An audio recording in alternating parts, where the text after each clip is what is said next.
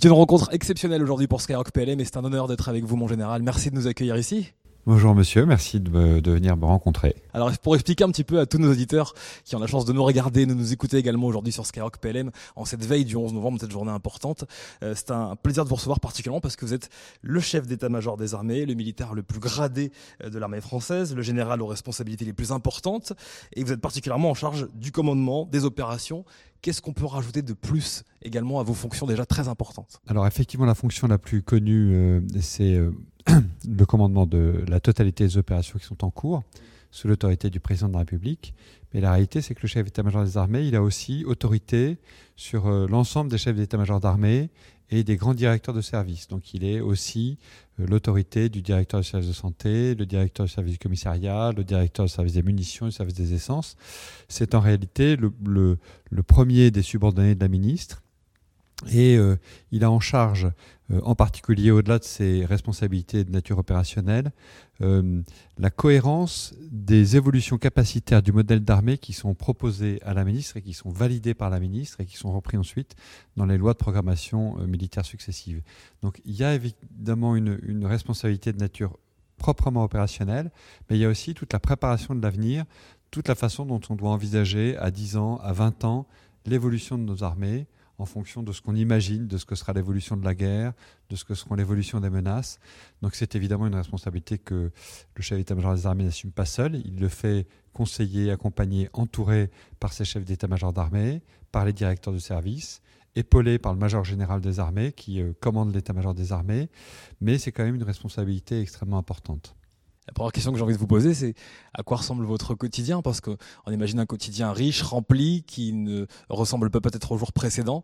Euh, quel, est votre quotidien? Alors mon quotidien, il est aujourd'hui d'abord très bouleversé par, euh, l'ensemble des crises qui affectent notre pays, évidemment. Donc euh, évidemment, la crise de la pandémie Covid-19 n'épargne pas les armées et n'épargne pas l'emploi du temps du chef d'état-major des armées, et personne au ministère d'ailleurs. Et donc cela nous impose d'abord des réunions fréquentes au Conseil de défense. Cela nous impose aussi un mode de travail qui est euh, euh, bouleversé du fait de télétravail plus fréquent, euh, du fait d'une modification de nos déplacements à l'étranger, de nos déplacements et de nos rencontres internationales, qui contrarie beaucoup le déroulement normal de la vie d'un chef d'état-major des armées. Mais ceci étant, mon, mon quotidien, c'est un quotidien de nombreuses réunions, de nombreuses réunions de travail dans énormément de domaines, puisque je vous l'ai dit, les responsabilités d'un chef d'état-major des armées sont très vastes, de rencontres très fréquentes avec le niveau politique, avec la ministre, euh, qui, euh, qui est ma chef et qui me donne ses orientations et qui me donne euh, ses ordres dans tous les domaines de l'action du ministère et des armées, avec son cabinet, avec le président de la République, avec le Premier ministre. Donc beaucoup de réunions et de rencontres du niveau politique des réunions et des rencontres avec mes, homologues étrangers, beaucoup, et puis le plus souvent possible de déplacements dans les forces, sur les théâtres d'opération, ou alors euh, là où ils vivent, dans les régiments, sur les bases, dans les camps d'entraînement, sur les bâtiments de la marine. Euh, et ça, c'est en fait, euh, je dirais, la partie la plus agréable du métier de chef d'état-major des armées. D'abord parce qu'elle permet d'être au contact de la réalité, et on s'en éloigne malheureusement trop vite. Et puis elle permet de rencontrer des gens qui sont toujours enthousiastes, heureux de ce qu'ils font, qui disent les choses et les difficultés qu'ils rencontrent, mais qui, je trouve, euh, manifestent à chaque fois une confiance en leur chef, euh, en leur chef au pluriel, mais en l'occurrence, quand je les rencontre, euh, c'est à moi qui manifeste cette confiance, qui est une sorte de, de viatique de d'énergie qu'ils me donnent pour poursuivre euh, mon boulot à leur tête. Justement, quelle est la, spécificité pour vous du, soldat d'aujourd'hui? Parce que quand on s'intéresse à votre parcours, à votre expérience, à votre carrière, on sait que vous êtes également ben, un très grand observateur, vous parlez également de vision quand on est chef d'état-major des armées. Quelle est la spécificité du soldat d'aujourd'hui en, 2020 Vaste question. C'est une question considérable. D'abord, le, soldat, il est euh, toujours, euh, je j'aime pas tellement le terme de spécificité, il est toujours très singulier. Voilà. Et ça, c'est une chose ancienne, mais qui est réaffirmée aujourd'hui. C'est-à-dire que le soldat, de façon, euh, de façon constante, c'est quelqu'un qui, dans la société française, remplit une fonction, a un service particulier vis-à-vis de ses concitoyens. Je pense, moi, que c'est la façon la plus extrême de servir le bien commun et de servir la collectivité. Parce que le soldat, il s'engage à commettre l'acte le plus considérable, qui est d'être prêt à donner la mort sur ordre, euh, au prix de sa propre vie, et que cet engagement-là, je, je n'en connais pas de plus absolu. Et c'est un engagement qui, il faut l'avouer, aujourd'hui, et c'est peut-être un des éléments de réponse que je peux vous apporter, est sans doute plus en décalage qu'il ne l'a jamais été avec les aspirations de notre société. Avec euh, une société dont les gens sont plus individualistes qu'ils ne l'étaient avant, sont moins conscients des dangers, euh, sont moins conscients de l'aspect tragique du monde. Et, et donc ce soldat, lui, parce qu'il prend cet engagement extrême, il mesure cette réalité-là, plus que ses concitoyens, euh, plus que les gens de sa famille, plus que ses proches. Et je pense que ça le rend donc assez singulier mm, par rapport à, l'ensemble de sa société. Ensuite, c'est un soldat qui est professionnel et qui est engagé euh, dans des opérations de façon constante. Parce que, parce que lui, il est au contact quotidien de cette, euh, cette dimension tragique du monde, dans un monde qui se dérègle, dans un monde où la guerre est de plus en plus présente, même si elle paraît loin de nos concitoyens, en réalité, sur mer, sur terre, dans les airs, dans l'espace aujourd'hui, les conflits existent et nos soldats sont engagés en permanence. Et donc, ce que j'évoquais quand je parle de cette vocation très singulière, de cet engagement très fort d'un soldat qui accepte de donner la mort au, prix de sa propre vie, c'est pas quelque chose de d'abstrait, c'est pas quelque chose de théorique pour nos soldats. Nos soldats, cette réalité-là, ils la vivent annuellement quand ils sont engagés aux opérations. Ils la vivent parce qu'ils ont des camarades qui tombent à leur côté. Ils la vivent parce qu'ils peuvent être blessés. Ils la vivent parce qu'ils sont confrontés à un ennemi qui veut les tuer et qu'il faut parfois qu'ils tuent. Et donc, euh, je, pense que vivre dans ce monde qui nous paraît très éloigné du monde quotidien des Français, même si le monde quotidien des Français est difficile, euh, c'est quelque chose qui fait de nos soldats des êtres un peu à part. Là, vous évoquez un aspect qui est euh, parfois tragique, j'imagine également qu'il y a des côtés euh, très, très positifs, des moments de joie, des moments de, fierté, de célébration et de camaraderie également qu'on peut, qu'on peut saluer aujourd'hui. Oui, alors c'est-à-dire que cet engagement très fort, euh, il crée de la fraternité. Et d'ailleurs, c'est un beau mot que je préfère beaucoup au mot de solidarité. On parle tout le temps de solidarité entre les générations, de solidarité entre les Français. Dans les armées, on recourt naturellement à, ce terme de notre devise républicaine qui est la fraternité.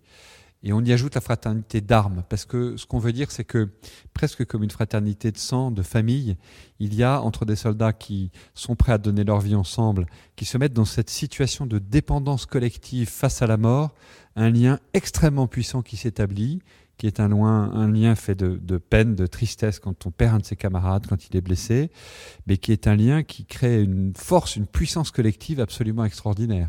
Et c'est vrai que euh, ça se traduit par des moments de joie, par des moments de, de communion profonde, et surtout, je pense que ça confère à chacun de nous une force absolument considérable, parce que on ne se sent jamais seul, on ne se sent jamais isolé, et que dans ce combat qui est une action toujours collective, chacun d'entre nous a sa place singulière, à sa place propre. C'est qu'il est de sa responsabilité d'y être parfaitement compétent, parce que s'il vient à manquer à l'exercice de cette compétence dans les circonstances tragiques et difficiles du combat, il trahira ses camarades. Donc vous voyez que cette fraternité, c'est aussi en plus une injonction de responsabilité et de compétence. Ça crée une culture militaire de responsabilité, de fraternité qui est, qui est très puissante et très réconfortante. Alors en général, au moment où on enregistre cette interview, euh, nous sommes la veille du 11 novembre, euh, journée très importante. Comment on pourrait rappeler aujourd'hui à nos auditeurs, en particulier les plus jeunes, euh, ce qu'est le 11 novembre et pourquoi c'est important? C'est le jour de commémoration et d'hommage rendu à tous les soldats morts pour la France. Alors ça a plusieurs, plusieurs significations ou sous-significations. D'abord, parce que ça nous renvoie à notre histoire. Et, ça nous renvoie à une France qui euh, s'est fondée aussi dans la capacité qu'avaient ses enfants à se sacrifier pour cette idée, pour cette patrie, pour cette nation, pour cette république, euh, et, que, et que cette continuité de sacrifice génération après génération, et le 11 novembre c'est d'abord la fin de la guerre 14-18, euh, euh, mais cette continuité-là, elle a du sens, elle signifie quelque chose, elle signifie qu'on est les héritiers, tous, de cette, euh, cette volonté de faire persévérer une belle idée, une idée collective. Ensuite, c'est quelque chose qui pour moi est important parce que j'aime beaucoup cette définition qu'Ernest Renan donne du patriotisme et d'une nation il dit, il évoque le vouloir vivre ensemble. Et il dit, euh, en substance, parce que je ne me souviens pas exactement de la citation, il dit le deuil euh, réunit plus sûrement que le triomphe ou que la victoire. Parce que le deuil commande l'effort en commun. Et je pense que ça, c'est l'autre signification du 11 novembre. Ça nous renvoie, je vous l'ai dit, à une, une, continuité historique qui nous fait obligation de poursuivre ce que nos anciens et nos prédécesseurs ont fait pour nos enfants, pour ceux qui nous suivront. Mais ça nous renvoie aussi à l'idée euh, d'un effort en commun, euh, à une sorte d'obligation collective de construire quelque chose. Et je, trouve que c'est euh, extrêmement fort. Ceux qui sont morts nous chargent de cette responsabilité-là. Et évidemment, pour un militaire, ça a beaucoup de sens. Mais je pense que, ce que le militaire peut apporter au 11 novembre, c'est précisément que ce sens n'est pas simplement un sens partagé entre militaires, entre frères d'armes qui vont au combat, entre frères d'armes qui sont prêts à donner leur vie. C'est un sens qui doit inspirer l'ensemble de nos concitoyens. Ça n'est pas que pour nous, militaires, ça n'est pas que un truc partagé entre gens en uniforme. C'est quelque chose qui doit interroger l'ensemble de nos concitoyens en leur faisant se poser la question de qu'est-ce qui vaut la peine que chacun des soldats qui va aller donner la mort au, au prix de sa vie engage ma responsabilité de citoyen. Parce qu'il n'y a pas de projet collectif qui s'exprime de façon plus extrême qu'au moment où, collectivement, un soldat engage la responsabilité de ses concitoyens et est prêt à donner la mort. Et je pense que cette interrogation-là, elle doit être ressentie particulièrement au moment du 11 novembre. Et que cette interrogation, c'est euh, celle que portent les soldats en portant les armes de la France. Et c'est ce qui doit euh, faire questionner et, poser la question du sens de la collectivité nationale. Et, ça, je crois que c'est très très important. Voilà, donc euh, c'est cet hommage-là, c'est ce questionnement-là, c'est ce renvoi à notre responsabilité, c'est ce renvoi à notre histoire, c'est ce renvoi au collectif. Et puis, je pense que c'est aussi un moment de communion euh, euh, avec les familles. Parce que ce jour-là, euh, sur, euh, sur l'Arc de Triomphe, on projette les, les, portraits des hommes et des, et, des, et des femmes, il n'y en a pas cette année, qui sont morts depuis le 11 novembre précédent. Et moi, chaque fois que je vois un de ces visages, chaque fois que j'entends un de ces noms, je pense euh, aux veuves, euh, aux parents, aux grands-parents, aux frères, aux sœurs, aux enfants qui ne peuvent plus vivre avec cet homme-là. Voilà. Et à chaque fois, j'éprouve une émotion qui est partagée par, euh, par tous les gens de ce ministère, par tous les gens des armées, par la ministre elle-même qui, qui rencontre euh, chacun des membres de, des familles de nos soldats qui sont, qui sont tombés au combat. Mais évidemment, ça, ça crée une, une, une obligation de, de compassion, une obligation là aussi de fraternité élargie aux familles, parce que c'est un destin partagé avec elles, parce que alors qu'elles n'en avaient pas le choix, alors qu'on ne leur avait pas demandé leur avis, elles doivent aujourd'hui vivre avec cette absence-là. Et donc c'est une occasion aussi de leur rendre cet hommage euh, euh, au-delà de l'hommage qu'on rend à nos morts. C'est une émotion que partagent des, des, millions de Français. Et justement, euh, j'aimerais savoir comment aujourd'hui on accompagne justement ces, ces familles, ces, ces, veuves, ces, ces, personnes qui ont, qui ont, tant besoin de, de soutien? D'abord, il y a un accompagnement réglementaire entre guillemets, c'est-à-dire que euh, on accompagne financièrement par des dispositifs de pension, par des dispositifs d'assurance. Les, enfants, les épouses, les ayants droit de, nos, soldats qui sont morts au combat. Ensuite, il y a par exemple des dispositifs de, pupilles de la nation qui permettent là aussi euh, euh, d'assurer l'éducation des enfants. Ensuite, il y a surtout la manifestation d'une solidarité au jour le jour, qui nécessite de la présence, qui nécessite de l'amitié, qui nécessite de l'accompagnement.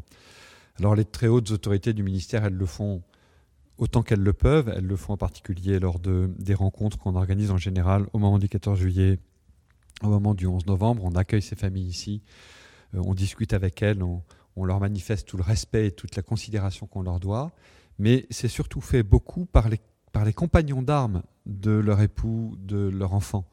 Et c'est fait dans une logique de proximité. Et, c'est cela qui est très important, c'est-à-dire que cette communauté militaire dont, dont je vous dis à quel point je la sens forte et puissante et fraternelle, en réalité, elle accompagne là où ces familles vivent, les familles dans le travail de deuil et en faisant en sorte qu'elles ne soient jamais renvoyées à une forme de solitude.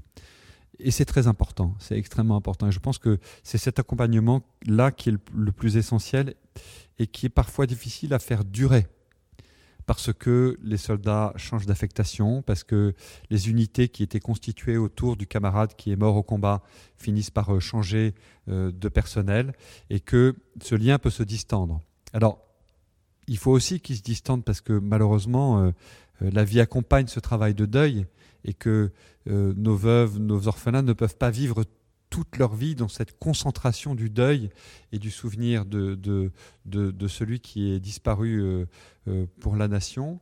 Mais il faut que cette transition se fasse en douceur et il faut que nous sachions, nous, armés et nous, communautés militaires, offrir cette proximité-là, cet accompagnement-là, tout au long de leur vie à ceux qui le souhaitent. En général, vous avez connu euh, l'armée de conscription, pardon, euh, la professionnalisation euh, en tant que chef à différents grades et responsabilités. Est-ce que vous avez eu vis-à-vis de vos subordonnés des relations différentes? On a pu voir dernièrement encore, vous étiez très attentif à la valorisation du statut des, des, militaires. Alors comment ça se passe les relations chef-subordonné dans les armées?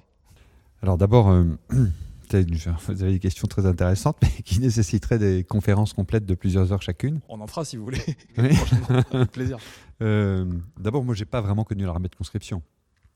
Euh, parce que quand j'ai commencé euh, à ma carrière, quand je suis entré dans la carrière, comme le dit, comme le dit la Marseillaise, en réalité, c'était encore l'armée de conscription, mais je suis tout de suite entré dans un régiment professionnel. Voilà. Ceci étant, la relation à l'homme, elle est exactement la même qu'on soit dans une armée de conscription ou qu'on soit dans une armée euh, de professionnels. Euh, c'est une relation de très grande proximité parce que le chef est extrêmement dépendant de son subordonné.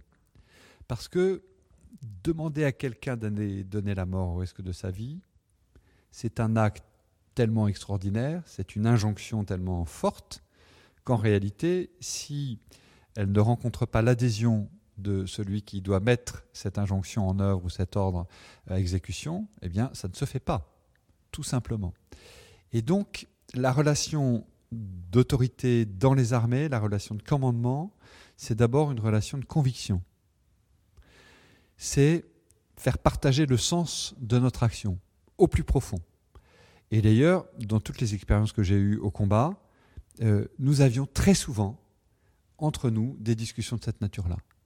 Vous savez, quand vous êtes à Sarajevo euh, et que vous avez euh, presque tous les jours des camarades blessés par des éclats d'obus, quand euh, vous vous faites pilonner par, par des centaines d'obus de tout calibre dans la journée, et que vous êtes sous votre bunker en train d'observer ce qui se passe, mais que vous ne pouvez pas faire grand-chose parce que les règles d'engagement de l'ONU vous paralysent, parce que vous vous dites, mais à quoi je sers? Pourquoi est-ce que je suis là? Pourquoi est-ce que mes camarades sont blessés à côté de moi? Pourquoi est-ce que moi, je risque ma vie? Et donc, vous vous posez en permanence parce que l'enjeu est considérable, c'est celui de votre vie et de celle de vos camarades, vous posez en permanence la question du sens. Pourquoi est-ce que je suis là? Est-ce que ça rime à quelque chose? Et, évidemment, il n'y a jamais de réponse évidente. Mais le fait d'en discuter, de se poser la question est absolument essentiel. Moi, je me souviens qu'à l'époque, quand nous étions euh, en 95 à Sarajevo, à la, à la, même époque, il y avait les combats de Grozny en Tchétchénie. Et Grozny était une ville rasée, pierre sur pierre, où plus personne ne vivait où se déroulaient des crimes contre l'humanité absolument monstrueux, une sorte euh, de génocide, même si ça n'en a pas porté le nom. Eh bien, je disais à mes soldats, mais le simple fait que nous soyons là permet qu'à Sarajevo, les gens vivent encore. Parce que nous sommes des témoins d'un monde occidental, d'un droit international qui regarde ce qui se passe. Eh bien, ne serait-ce que pour ça, ça vaut la peine que nous risquions notre vie.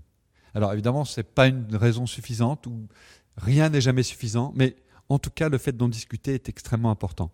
Et donc la relation d'autorité, c'est d'abord une relation de conviction, de partage sur le sens, de compréhension.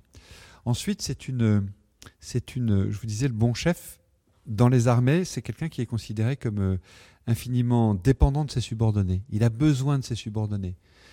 Parce que, comme c'est une action éminemment collective, la réussite de cette action va reposer évidemment sur la compétence que chacun de ses subordonnés saura mettre en œuvre précisément dans l'action. Et dans le, feu de l'action, dans le moment où le stress euh, serre les tripes, dans le moment où, la peur paralyse. Et donc, cette dépendance mutuelle, elle, elle implique une connaissance parfaite les uns et les autres, elle implique une confiance sans laquelle il ne peut pas y avoir de capacité à vaincre collectivement ce stress, à vaincre collectivement cette peur. Voilà pourquoi la relation d'autorité dans les armées, c'est une relation de confiance, de dépendance mutuelle, de conviction, d'abord.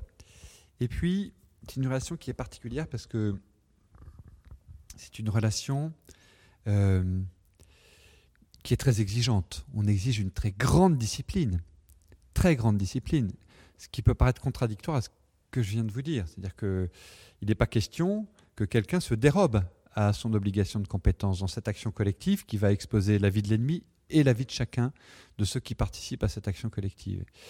Et donc la discipline, elle est très exigeante. Mais elle passe par la conviction, je l'ai évoqué, et par la capacité qu'a chacun des subordonnés à critiquer l'ordre qu'il reçoit, à poser des questions, à interroger la justification et l'intelligence de l'ordre. Une fois que l'ordre est donné, c'est définitif. Mais la discipline qui est exigée ne peut pas aller sans un temps préalable de questionnement, d'interrogation, de remise en cause de l'ordre que l'on reçoit. Et donc, ce qui est particulier dans les armées, je pense, c'est à la fois l'exigence d'une très grande discipline, mais l'exigence aussi d'une très grande franchise dans les rapports de subordonnés à supérieurs.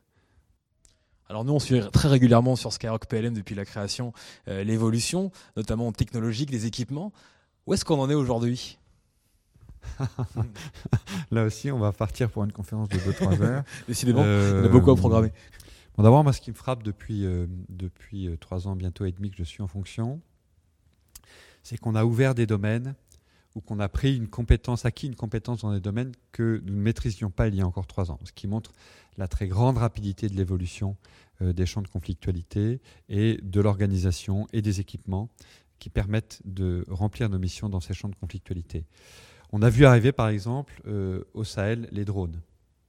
Et le drone, ça transforme complètement la façon d'envisager le combat, de surveiller l'espace, d'être capable d'y intervenir euh, immédiatement. On a armé ces drones, ce qui est une nouvelle compétence très particulière, avec tout ce que cela comporte d'exigences éthiques aussi. Parce que le fait d'armer un drone, ça veut dire aussi le fait d'être capable de tuer à plus grande distance. Et donc ça emporte avec cette compétence et cette capacité nouvelle des exigences de contrôle et des exigences éthiques renouvelées. On a appris à agir dans l'espace. On le faisait déjà, on a créé un commandement de l'espace parce que on sait que dans cet espace, l'arsenalisation, la militarisation de l'espace fait qu'on doit être de plus en plus capable de contrôler ce qui s'y passe, de le surveiller, de défendre les moyens qui s'y trouvent et qui sont indispensables pour l'action sur Terre ou dans l'espace aérien ou dans l'espace maritime. On a créé un commandement de la cyberdéfense et on sait aujourd'hui et on commence et on fait de plus en plus d'actions dans l'espace cybernétique. Donc il y a une évolution constante y compris des champs de la conflictualité, et on s'adapte, et les armées françaises s'adaptent en créant des structures, en créant des commandements, en créant des doctrines, en créant des modes opératoires et en ayant des équipements qui sont mis en œuvre pour y agir face à un ennemi qui, lui aussi, de façon très agile, très rapide, est capable de s'adapter et d'agir dans ces domaines-là. Voilà, pour le reste, il y a euh, une loi de programmation militaire qui est ambitieuse, qui est une loi de réparation, objectivement, après euh, des années de, contraintes qui ont conduit à, à, renoncer à certaines capacités, à les voir vieillir trop. Et nous sommes aujourd'hui dans un échéancier, un cadencement de, de, commandes et de livraison qui permet de reconstituer des capacités. Et donc nos soldats voient arriver des capacités nouvelles, voient arriver des bâtiments euh, pour les marins qui remplacent des bâtiments vieillissants, euh, voient arriver pour nos aviateurs des avions de transport euh, tactiques ou stratégiques qui sont modernes, qui ont plus de compétences, plus de capacités, voient arriver pour nos soldats des blindés qui protègent mieux, qui permettent en plus de, penser la bataille et de penser le combat de façon complètement différente, avec notamment euh, ce qu'on appelle la numérisation de l'espace de bataille, qui va bouleverser complètement la façon dont on va conduire la manœuvre. Donc les choses arrivent, et, par ailleurs, et je trouve que votre question me, donne l'occasion d'insister sur ce point sur lequel je n'ai pas assez insisté, ce qui est passionnant, je pense, pour un jeune soldat ou un jeune marin ou un jeune aviateur dans nos armées, ou pour euh, ceux qui sont dans les fonctions de soutien, c'est l'évolution constante de la guerre, c'est la nécessité d'être en permanence en réflexion, euh, en remise en cause de ses habitudes et en progression parce qu'on a face à soi, encore une fois, des champs de conflictualité qui évoluent, un ennemi qui s'adapte sans, cesse et des technologies qui évoluent en permanence. Ben, vous avez très bien répondu, c'était très large. On, arrive petit à petit à la, fin, de l'année euh, et à la fin de notre entretien aussi par la même occasion. Quel, message voulez-vous faire passer à, nos auditeurs qui sont en train de nous écouter, nos jeunes auditeurs, nos, forces armées militaires, pour, l'année à venir, pour les prochains mois? Bah, D'abord que, je les remercie d'être ce qu'ils sont, d'être engagés comme ils le sont, de le faire avec euh, tant de bravoure, tant de courage, tant de constance parce que ce qu'on oublie trop souvent, c'est que, euh, et en particulier au moment du 11 novembre, quand on voit l'héroïsme des soldats, euh, j'ai dit tout à l'heure à quel point on rendait hommage à cet héroïsme, à ces instants de bravoure, à ce courage. Mais le courage, c'est un courage au quotidien. Le métier militaire, c'est un métier avec tous les aspects passionnants que j'ai évoqués, mais c'est un métier d'endurance.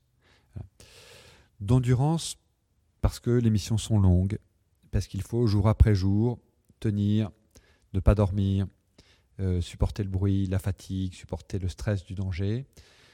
Parce qu'il faut, jour après jour, quand on est engagé en mission, supporter la séparation.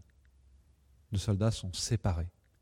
Et la séparation endolorie, la séparation d'avec les siens. J'ai évoqué cette séparation quand elle est définitive, mais c'est le quotidien de chacun de nos hommes et de chacune de nos femmes dans les armées d'être régulièrement et pour des durées longues séparés des siens.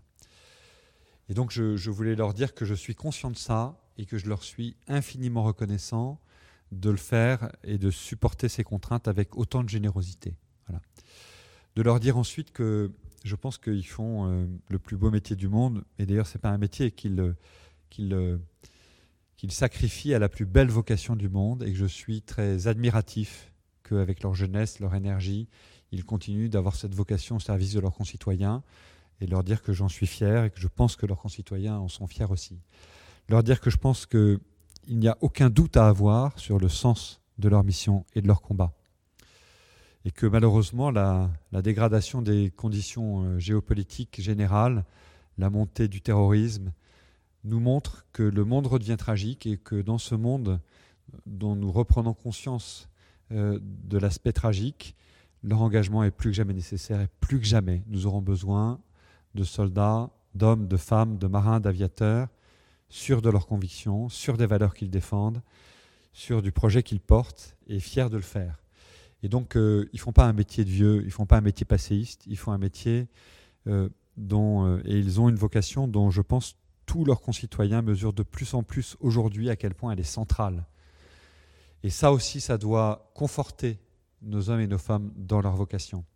Je pense qu'il y a 20 ans, euh, le soldat était à l'écart de sa société parce que la société ignorait ce qu'il faisait, parce qu'elle ne voulait pas le savoir, parce qu'elle se voilait la face face au tragique du monde. Aujourd'hui, ce tragique nous a rattrapés. Et ça explique la place de plus en plus centrale de nos soldats, de nos marins, de nos aviateurs, des militaires dans la société. Il faut que ça les renforce dans leur vocation, qu'ils en soient fiers, mais qu'ils sachent que les défis continueront d'être nombreux, mais que face à ces défis nombreux, nous ferons tout pour... Euh, les armer et leur donner les moyens de remplir cette vocation au service de la nation. Des paroles fortes et justes qui vont toucher euh, nos, nombreux auditeurs.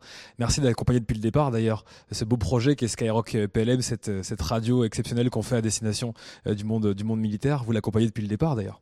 Oui, oui, moi j'ai été un peu surpris au début, d'abord parce que je suis pas très rock. Nous non plus, on est parce que je savais pas ce que c'était que Skyrock. et puis en fait, j'ai été convaincu par votre président parce que parce qu'il est dynamique, parce qu'il est audacieux, parce que parce que il est convaincant tout simplement, et que je me suis dit que c'était sans doute quelque chose euh, qui allait rencontrer un vaste public dans les armées, et j'espère au-delà des armées, et donc euh, et donc je regrette pas d'avoir euh, de m'être laissé convaincre et séduire. Merci beaucoup en tout cas pour cet entretien, c'était un plaisir de, de vous avoir pendant plus d'une demi-heure et d'avoir répondu à nos questions pour Skyrock PLM. Et eh ben merci à vous et merci pour le travail que vous faites. Merci mon général.